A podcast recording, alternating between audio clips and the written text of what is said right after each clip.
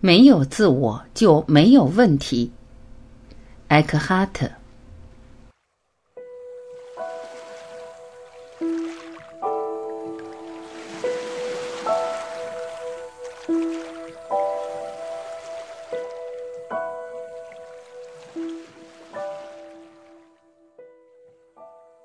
头脑一刻不停的以思考来喂养自己，不仅如此，他还在不断的寻求身份的认同，寻求我的感觉，于是自我就诞生了，并且他还不停的重新创造着他自己。当你想到或谈到你自己时，当你说我时，通常你指的是我和我的故事。这个我是关于你喜欢什么，不喜欢什么。你害怕什么？渴望什么？这个我从来不会长时间感到满足。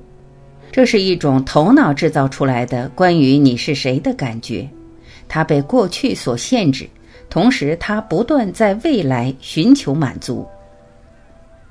你是否看见这个我是转瞬即逝的？它只是一种临时存在的形式，就像水面的波纹一样。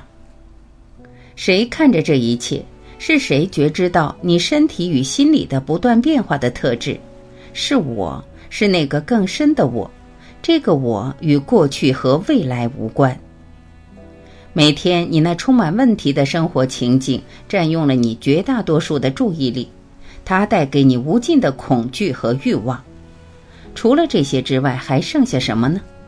一条短划线而已，也就一两英寸长。刻在你的墓碑上，在你的出生日期和死亡日期之间。对于自我来说，这真是一个令人沮丧的念头；但是对于真正的你，这是解脱。当你的注意力完全被念头吸引，这意味着你认同了头脑里的声音，然后念头加强了我的感觉，这就是自我，头脑制造的我。这个由思想创造出来的我，总是感到缺失和不安全，所以恐惧和匮乏是这个我的主要情绪和驱动力。一旦你意识到在你的脑袋里有一个声音，它总是假装是你，从来都不停止说话，那你就正在从对持续思考的无意识认同之中苏醒。当你留意那个声音，你会发现你并不是那个声音，那个思考者。而是能够觉知到声音的那个，发现你自己是那声音背后的意识，就是自由。自我总是在搜寻，他不断的搜寻着这个或那个来填充自己，来令他感到更完整。这解释了为什么自我总是不由自主的关注未来。无论何时，当你留意到自己活在下一刻时，你已经走出了那个自我的思维模式。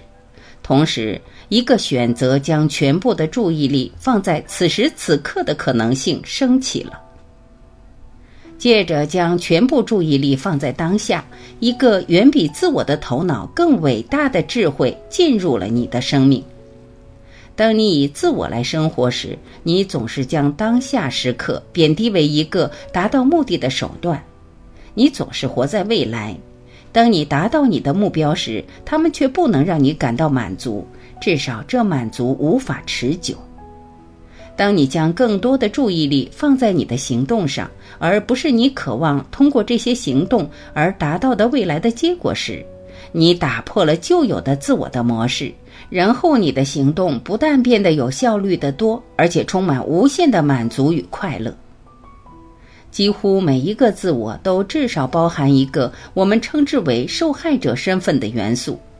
有的人有一个很强大的受害者的自我形象，以至于这成为了他们的自我的核心。怨恨和不满组成了他们自我感觉的主要部分。即使你的不满是完全正当的，你也给自己创造了一个身份，它就像是一个监狱。一个由你的思维模式的钢筋水泥建造的监狱。看看你在对自己做什么，或者更确切地说，看看你的头脑在对你做什么。去感受那个附着在你的受害者故事上的情绪，对那个总是想要思考或谈论这个故事的冲动保持觉知。成为对你内在状态的目睹的临在。你不需要做任何事情，伴随着觉知，转变和自由就会发生。抱怨和反应是自我最爱的心理模式，通过他们，自我强化了他自己。对很多人来说，他们心理情绪活动的一大部分是由抱怨和对这个或者那个的反应所组成。通过这样做，你使其他人或一个情境成为错的，而你自己成为对的。借着成为对的，你感到高人一等；借着感到高人一等，你强化了自我的感觉。当然，真实情况是你只是强化了自我的幻想。你是否能够观察到你内在的那些模式？是否能够意识到你的头脑中那个对当下琐事不断抱怨的声音？自我的感觉总是需要冲突，因为它的分离感在对抗这个或者那个时会得到加强，在显示这个是我，那个不是我时也会得到强化。部族、国家和宗教教派往往通过拥有敌人来获取一种集体身份的强化。如果没有无信仰者，又哪儿来的信仰者呢？当你与人相处时，你是否能够觉察到一丝微妙的优越感或是自卑感？你正在看着自我，它经由比较而活。嫉妒是自我的一个副产品。如果有什么好事发生在别人身上，或是某人拥有更多、懂得更多，或者能够比你做得更多，自我就感到被缩减了。自我的身份依赖于比较，以更多为食，他会试图抓住一切东西。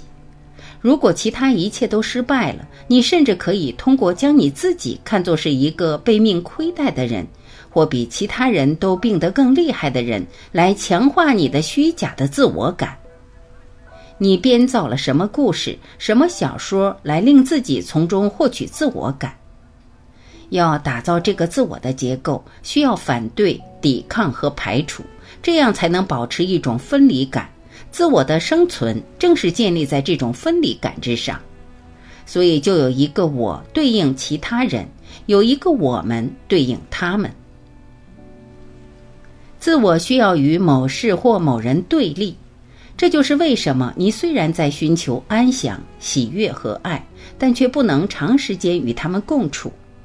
你说你想要幸福，但却对痛苦上瘾。从根本上说，你的痛苦并不是来自于你的生活境况，而是来自于你头脑的限制。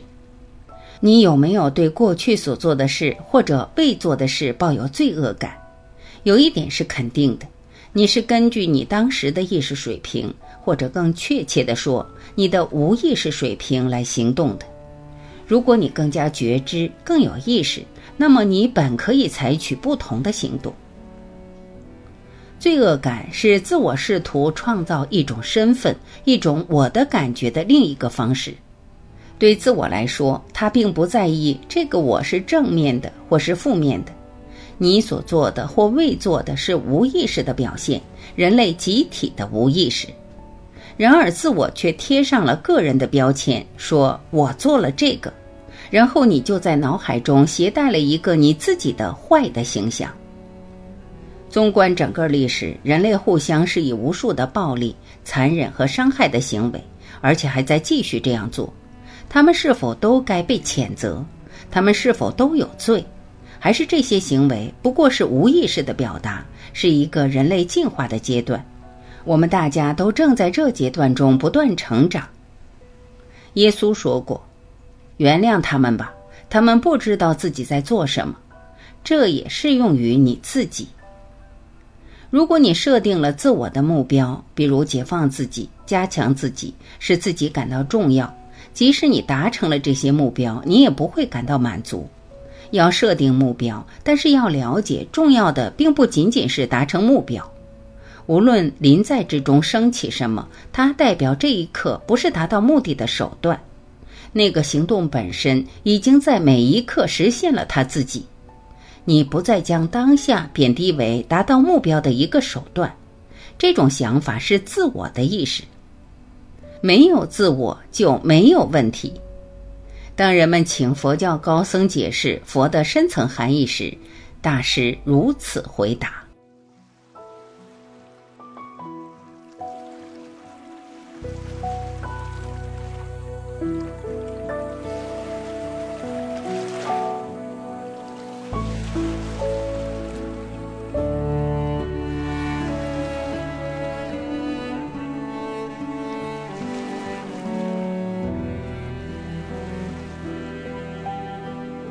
感谢聆听。我是婉琪再会。